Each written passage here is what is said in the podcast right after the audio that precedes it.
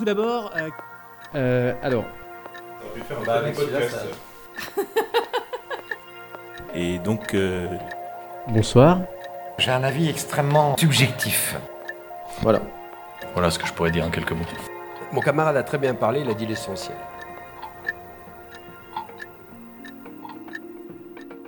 Aujourd'hui, pour Signal sur bruit, j'ai le plaisir d'entamer, avec Ryan Nourdali, une discussion sur la préparation physique dans les armées.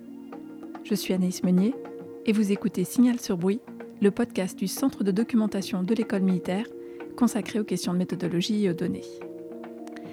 Cet épisode un peu spécial sort des questions de méthodologie de la recherche pour se consacrer à un sujet un peu plus concret, le conditionnement du soldat.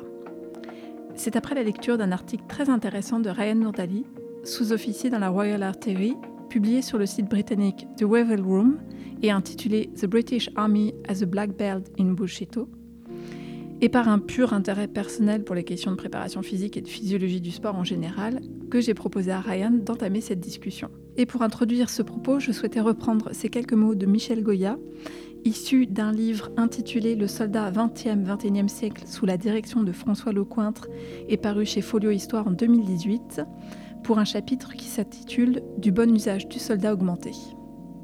Un soldat est un agrégat, un mélange de compétences, d'équipements et de façons de voir les choses à l'intérieur d'un emboîtement de structures. Il doit maîtriser des savoir-faire techniques ainsi que la manière de les coordonner avec ceux des autres. Il lui faut être fort physiquement pour supporter des charges lourdes et pour agir longtemps. Il a surtout besoin d'avoir une armature morale particulière qui lui permette de surmonter deux interdits, mettre sa vie en danger et prendre celle des autres.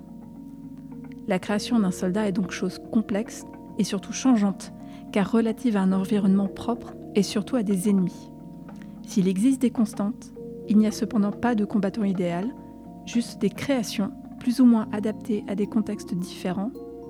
Imaginer la possibilité d'un soldat ultime, invulnérable et invincible est forcément une illusion. En parlant de réflexion, donc euh, dans la préparation de cet épisode, moi, je n'arrêtais pas d'utiliser le terme euh, préparé. Vous, vous avez toujours utilisé le terme conditionnement. Et c'est quoi la différence entre préparation et conditionnement Et pourquoi ça vous tient à cœur qu'on parle de conditionnement? Conditionnement parce que on, va, on ne va pas simplement préparer euh, le physique, on, prépare, et c'est pour ça que j'utilise le terme de conditionnement, véritablement des réflexes psychomoteurs. La pratique notamment de ce que nous, chez les Britanniques, nous appelons euh, Combat PT, pour Combat Physical Training, consiste véritablement à préparer au combat et pas uniquement à préparer les corps. Il faut préparer le, le, le réflexe. Le réflexe, c'est psychomoteur. L'un des exemples que j'ai déjà évoqué euh, sur les réseaux sociaux, c'est typiquement en fait euh, en, guise d'échauffement en fait en combat PT, les instructeurs crient grenade et tout le monde doit se jeter à terre et se mettre à ramper. Et ils vont crier euh, clear et les gens se, lèvent et ce petit jeu-là va recommencer 15, 20 fois sur la longueur d'un terrain de, de, de, de, foot ou de rugby ou plus. Et effectivement, ça va devenir un réflexe conditionné. Mm -hmm. D'où le terme de conditionnement. Comment on va préparer alors pour euh, le soldat? Là, vous avez parlé d'un exercice. Comment est-ce qu'on met ça en place? Est-ce qu'il y a un conditionnement euh, euh, psychique également qui fait partie de la préparation physique? Est-ce que c'est euh, les deux sont liés aussi? Les deux sont liés. L'entraînement physique n'est pas censé être agréable non plus. Elle doit sortir le, le, le, soldat de sa zone de confort. Donc, soit lui donner effectivement un objectif à atteindre qui est hors, pas vraiment de ses capacités, au contraire, mais en tout cas qui est à la limite du confort pour qu'il se dépasse. C'est quelque chose qu'il ne ferait pas de lui-même. Et donc, il s'agit de l'amener à cette zone où il en est physiquement capable, mais on est vrai, véritablement à la limite de ce qu'il croit être capable, voire même un peu au-delà. Ça participe effectivement à la préparation au combat. On essaie de préparer l'état d'esprit en fait à opérer dans des conditions difficiles. On construit, on cimente ainsi, euh, le terme à la mode, c'est la résilience. Mais c'est vraiment ça. En français, on utilise plutôt un terme assez intéressant, on utilise le terme de rusticité, qui rattache finalement le métier de soldat à une certaine, ruralité. Mais c'est très important, on a, des recrues qui sont de plus en plus qui viennent euh, de milieux qui sont urbains et qui n'ont pas l'habitude du terrain, tout simplement, par exemple. Donc de l'inconfort, du froid, et la préparation ou le conditionnement physique militaire doit participer à cela aussi, à réapprendre cela. Pour la préparation de cet épisode, Ryan Nourdali a partagé un certain nombre d'articles parlant notamment de la place des femmes dans les armées. Nous souhaitions notamment revenir sur un article d'opinion intitulé Rethinking Women in Ground Close Combat et qui parlait du rôle des femmes dans les unités de combat en tant que combattantes dans l'infanterie ou dans la cavalerie et arguant que les femmes n'avaient pas l'état d'esprit ni la physicalité pour faire de bons soldats. Le problème, c'est qu'on fait dire un peu tout et n'importe quoi à des statistiques. Et les statistiques elles-mêmes sont souvent euh, prennent pour, euh, pour, pour critères des critères qui sont biaisés. C'est-à-dire? C'est-à-dire que par exemple, on a essayé de mesurer effectivement la, la force des femmes etc., en, en prenant des critères physiques qui n'ont pas forcément été pensés pour les nouveaux métiers auxquels elles ont accès, mais qui sont plutôt des critères qui existaient auparavant et qui avaient été mis en place pour des armées qui étaient en grande partie masculines, mais qui ne correspondaient pas forcément aux prérequis ou en tout cas à ce qui est requis du, du, du travail en lui-même. Mais de fait, ça veut dire que c'est les critères qui sont même prérequis pour les hommes ne sont pas non plus pertinents. Pour le coup, si ils sont trop Euh, archaïques, enfin voilà, ce que vous dites, c'est qu'ils sont archaïques en fait. Euh, ils correspondent plus à la manière de faire la guerre aujourd'hui, la manière d'être euh, armé, d'être sur le terrain, d'être. euh, Ah, ben, les armées, les armées sont des, sont, reposent énormément, leur identité repose sur des, sur des traditions, etc. Ce sont des machines qui sont culturellement très conservatrices. Et donc, euh, et, et ça va aussi typiquement de certaines épreuves sportives parce qu'elles elles scellent finalement l'appartenance au groupe. Euh, donc, on peut en faire effectivement des, euh, des, des facteurs d'exclusion. Vais prendre l'exemple du parachutisme militaire dans l'armée britannique.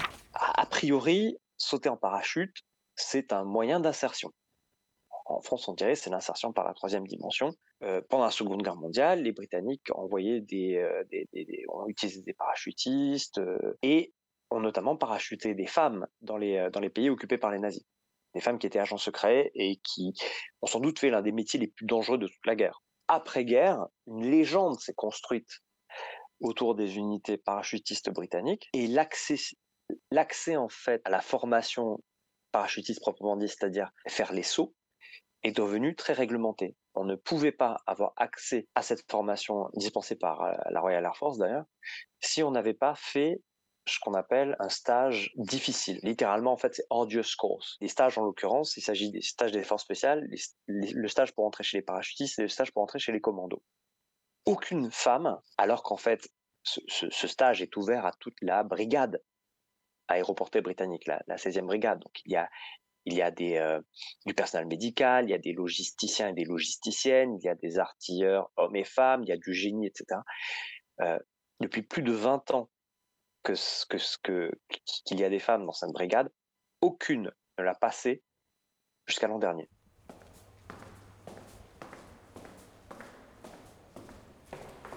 Pourquoi Alors que, typiquement, il y avait eu des femmes qui avaient sauté en parachute en territoire occupé euh, pendant la Seconde Guerre mondiale.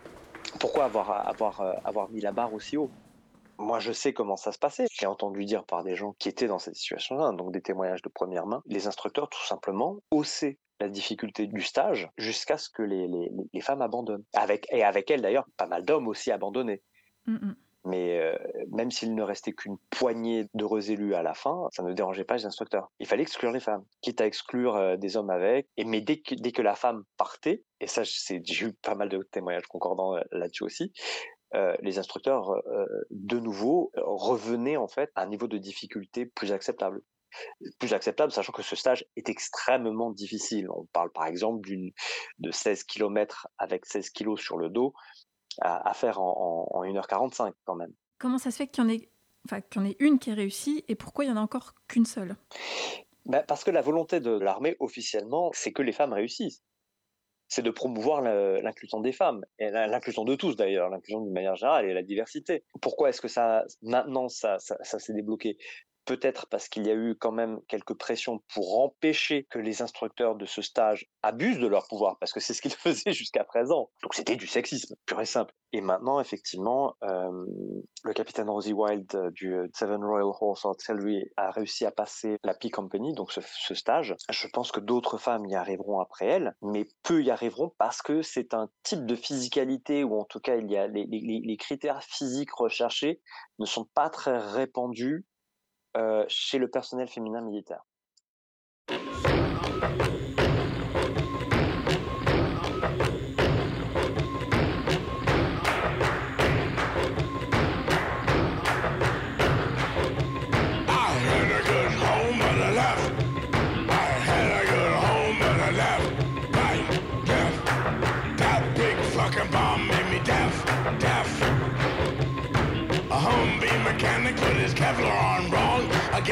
You'll meet up at the suicide bomb. and hell broke loose. Hell broke loose.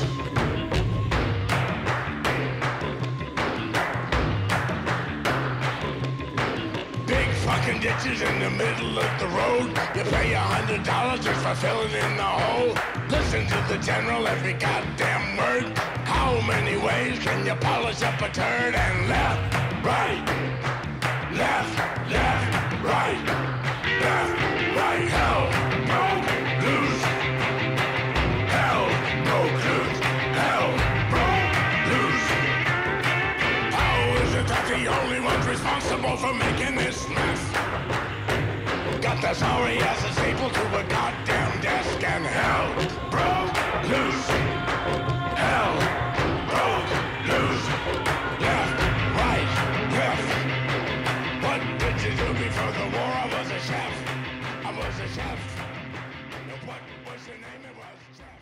On parle de conditions physiques, mais on parle de sport aussi. Et les deux éléments sont quand même liés parce que euh, le soldat est un combattant qui, enfin, qui fonctionne en groupe. Et donc, on doit préparer euh, un soldat, on doit préparer euh, un soldat dans un groupe. Donc, ça veut dire qu'il y a forcément un esprit de cohésion. Et en fait, il y a deux éléments dans cette idée de on exclut les femmes et puis on commence à les intégrer. Ça veut dire qu'il faut qu'il y ait un changement même de paradigme dans la conception du groupe qui doit être mixte et qui doit être naturellement mixte. Je pense qu'on n'en est pas encore là. Mais euh, il y a cette question de euh, le conditionnement physique. C'est pas que de la préparation, c'est aussi du sport parce que justement on a besoin de créer un esprit euh, collectif derrière. Bah, la préparation physique, elle participe aussi à renforcer le collectif. Il y a des, activités euh, physiques militaires qui sont euh, expressément faites pour ça. Et pour le coup, je les ai beaucoup plus rencontrées dans l'armée britannique que dans l'armée française. Je, donne un exemple, c'est que le, parcours du combattant euh, dans, l'armée française, qui est un parcours standard, est une épreuve chronométrée. Donc c'est un peu que le meilleur gagne. Tandis que chez dans l'armée britannique, c'est c'est systématiquement une épreuve collective. Mais le chrono s'arrête lorsque le dernier a passé le dernier obstacle. Toutes ces activités physiques ont, aussi pour but, parce qu'elles sont faites ensemble, en unité aussi, de renforcer le collectif, souder, développer l'esprit de corps et l'esprit d'équipe. Il y a un proverbe chez nous qui dit qu'une troupe n'est jamais plus forte que le plus faible de ses membres, ou n'est jamais plus rapide que le plus lent de ses membres. Et c'est vrai, ce qui compte, c'est d'arriver tous ensemble à la ligne d'arrivée. Est-ce que le sport participe à cela? Alors, oui et non. C'est le duc de Wellington qui avait dit que, en parlant des, euh, terrains de sport d'Eton, c'est ici que, Waterloo a été rem- remporté. Et c'est très drôle parce qu'Orwell avait, repris cela en disant Waterloo a été remporté sur les terrains de sport d'Eton. Et sur ces mêmes terrains, toutes les défaites initiales de l'armée britannique ont également été consommées. Moi, je voudrais savoir, vous, comment vous l'avez vécu, en fait, les grosses différences qu'il y a pu y avoir euh, par rapport à ce que vous avez vécu dans la Légion, par rapport à ce que vous avez vécu euh, en Angleterre. Euh, comment vous étiez prêt avant de venir, par exemple, dans la Légion, physiquement? Je n'étais pas prêt du tout euh, lorsque je suis allé à la Légion. Euh, J'avais une forme physique qui était euh, correcte. J'étais pas mauvais du tout en, en conditionnement, en renforcement musculaire, mais question euh, question cardio, je n'étais pas du tout au niveau. Et euh, ce sont des choses que j'ai appris sur place, dans la douleur d'ailleurs, mais c'était aussi enivrant. C'était enivrant parce que j'ai découvert que les limites que je me posais, eh ben, c'était moi qui me, qui me les étais posées dans la tête. Ce que je croyais ne pas être capable de faire. Et donc, j'ai appris comment, effectivement, un entraînement et un certain environnement pouvaient non pas nous faire dépasser nos limites, mais plutôt nous faire comprendre à quel point nous ne sommes pas conscients de nos propres limites physiques. ou que nous nous imposons des limites qui ne sont pas les nôtres. Donc ça, c'était une chose que j'ai retenue ensuite avant de rejoindre l'armée britannique, puisque j'ai eu un hiatus où j'étais euh, civil, où là j'étais physiquement beaucoup mieux préparé. Le problème, c'est que, euh, j'avais expliqué cette histoire de voir et de, se faire voir, c'est que n'étant pas physiquement très très bon à la Légion, j'ai très vite compris aussi que c'était un facteur qui allait jouer en ma défaveur en termes de notation. C'est-à-dire que mes supérieurs ne me, euh, me jugeaient en fait assez sévèrement si je n'étais pas capable de suivre au physique. Et ce, même si je passais toutes les épreuves, etc. Mais c'est vrai que je les passais un peu sur le fil. Et ça, c'est une erreur que je n'ai pas faite ensuite dans l'armée britannique. Où pourtant les standards n'étaient pas moins élevés que dans la Légion, d'ailleurs.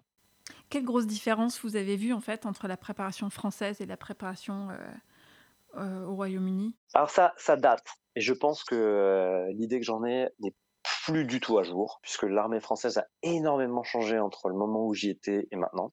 Ça, fait quasiment quasiment 20 ans. Et elle a énormément changé durant ces 20 ans à cause de l'Afghanistan, à cause du Mali. L'armée française s'est adaptée très très vite au conflit actuel et a énormément changé l'accent en fait dans, dans l'armée française était énormément euh, mis sur la performance individuelle, l'endurance et l'agilité. On aimait bien effectivement les chats maigres, combattants rustiques, euh, avec un bon cardio, mais également suffisamment légers pour pouvoir facilement franchir des obstacles verticaux, etc.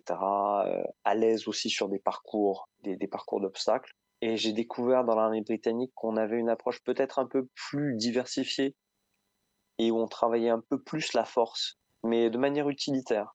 Et il y avait moins cet accent mis sur la vitesse que vraiment sur l'endurance, et notamment l'endurance en ordre de combat, c'est-à-dire chargé de tout ce qu'il faut pour combattre. L'armée britannique euh, aime beaucoup effectivement euh, aime avoir des bonnes des bonnes mules. Mais est-ce que vous physiquement donc vous vous étiez senti euh, vraiment préparé, conditionné pour euh, pour le terrain, justement, après euh, tous ces conditionnements? Et une, une chose qu'on n'a pas vraiment abordée, mais ça se passe comment? Qu'est-ce que vous faites? Typiquement dans l'armée britannique, il y a encore de spécialistes de préparation physique et les euh, unités et sous-unités, donc euh, tout ce qui est régiment, bataillon et euh, compagnie escadron batterie, envoient généralement des petits cadres, caporaux, voire même de simples soldats, à l'école de préparation physique ou d'entraînement physique, et ces gens-là reviennent avec une qualification. Et donc à partir de ce moment-là, ils seront les représentants du gymnase. Le gymnase est une cellule, la cellule de sport en fait, de préparation d'entraînement physique du régiment. Donc ils alternent euh, entre le gymnase et leur travail normal. Et puis à un certain moment, effectivement, pour ceux d'entre eux qui le souhaitent, ils peuvent choisir d'être transférés au corps justement de préparation physique, qui est une arme à part entière, et où ils vont être typiquement en charge d'un gymnase euh, et distribués comme ça en fait à travers l'armée à, à, des régiments.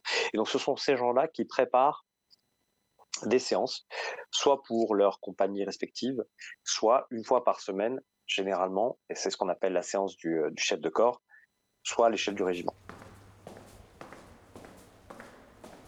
Mon expérience de la Légion, c'était que n'importe quel caporal euh, pouvait, ou caporal chef ou sergent, pouvait mener une séance de sport, ce que je trouve toujours admirable du reste. Mais les séances étaient moins variées. C'était footing, renforcement musculaire, natation, euh, parcours du combattant, éventuellement un peu de marche-course. Et on ne sortait pas de cela. Les séances que j'ai trouvées dans l'armée britannique étaient beaucoup plus inventives. Je vais, donner un exemple. Ça, c'était une séance qui a été faite à l'échelle du régiment. C'est tout le régiment donc rassemblés sur la place de rassemblement, etc. Tout le monde en tenue de sport, on se fait, on se fait un échauffement, et ensuite les euh, les PTIs, les Physical Training Instructors, ces fameux euh, ces fameux personnels qualifiés, donc nous emmènent et nous expliquent quelles vont être les, épreuves. Et il s'agissait en fait de trois épreuves. Donc ça commençait en fait, c'était le parcours d'assaut, euh, le parcours d'obstacle en mode suicide. le mode suicide. Le mode suicide, c'était de faire un obstacle, de revenir, de faire deux obstacles, de revenir au point de départ, trois obstacles, revenir au point de départ, et ainsi de suite jusqu'à ce que le, parcours soit terminé. Après quoi, on prenait un poteau télégraphique. Il y a six personnes qui peuvent le tenir et il fallait courir euh, 2 km 4, grosso modo, avec le poteau électrique. Une fois arrivé, il y avait une Land Rover qu'il fallait pousser, grosso modo, je dirais, sur un kilomètre. Et une fois la Land Rover arrivée au bout de cette piste d'un kilomètre, elle était en fait pleine de sacs de sable et il fallait charger les sacs de sable sur le dos et courir dans l'autre sens le kilomètre qu'on venait de faire. Voilà, ça c'est ça c'est typiquement le genre de séance de sport que l'on a. Et il y en avait une comme ça différente les vendredis. c'est très très inventif, on dirait de la tortue.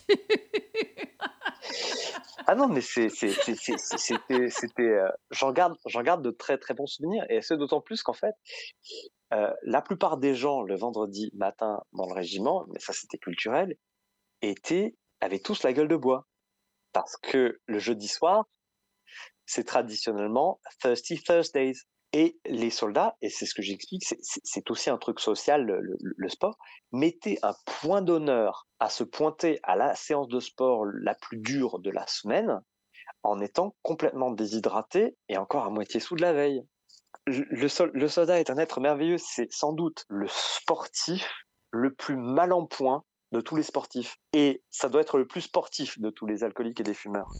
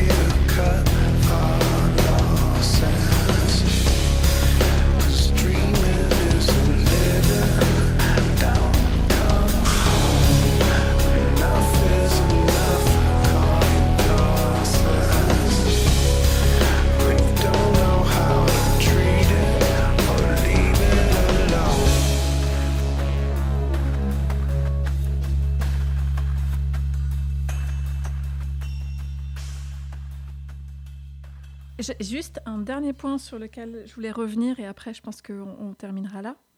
C'est euh, sur ce sentiment de préparation. Parce que finalement, vous n'êtes pas revenu dessus. Est-ce que vous vous sentiez préparé? À chaque fois, vous êtes préparé physiquement et qu'ensuite vous êtes allé sur le terrain?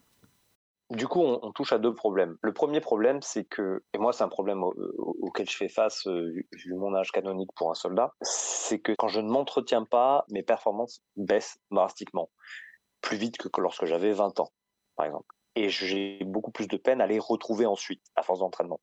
Or, six semaines de manœuvre ou deux mois et demi, quatre mois de déploiement, ce sont des choses qui vont se mettre en travers de l'entretien de ma forme physique. Un soldat se prépare physiquement à faire son métier, mais lorsqu'il le fait, sa forme baisse.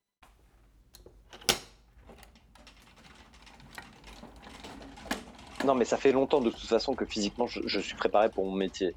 Mon métier de toute façon est devenu de plus en plus facile. Euh, au fur et à mesure que je, suis monté en grade euh, et, que je me suis spécialisé un peu dans, mon arme en tout cas. Ça fait longtemps maintenant que j'excède et les standards objectifs et ce que en fait mon métier exige de moi physiquement. Donc oui, je me sens, je me sens préparé.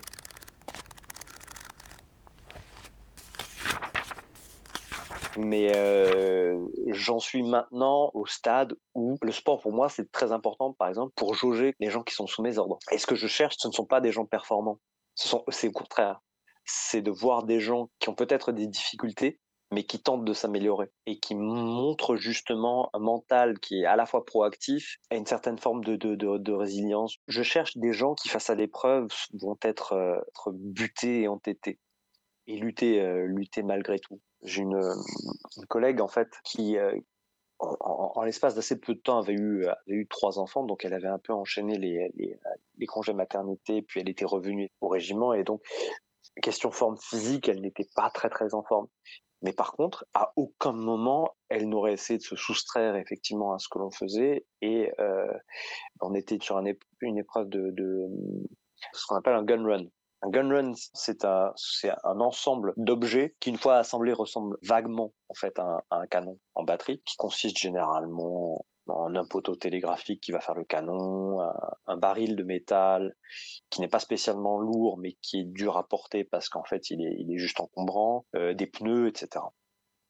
Et donc on faisait un gun run où on devait courir effectivement un kilomètre avec ces, objets en équipe. Et on court, et il y avait une, une, une, jeune recrue qui était avec, avec nous aussi, qui avait du mal à suivre. C'est-à-dire que même quand, cette personne ne tenait rien, vous n'avez pas la main sur les, les, objets lourds, elle n'arrivait pas à suivre le groupe qui lui par contre portait, portait tout ça. Et il y a ma collègue à un moment qui brusquement fait un écart alors qu'elle suivait jusqu'à présent, elle était toute rouge la pauvre, en sueur, mais elle ne lâchait pas le morceau. Elle s'écarte, elle va vers la clôture de, sécurité, elle vomit, elle rattrape le groupe, elle continue. Voilà ce, moi, moi ce que je cherche chez mes soldats, c'est ce genre de personnes. Encore merci à Ryan Nordali pour cet entretien. Signal sur bruit revient dans 15 jours pour un nouvel épisode. En attendant, vous pouvez retrouver celui-ci et tous les autres sur le site du CDEM ou sur votre plateforme d'écoute favorite. N'hésitez pas à nous laisser une note ou un commentaire sur Apple Podcast notamment. A très bientôt dans Signal sur bruit, le podcast du Centre de documentation de l'école militaire.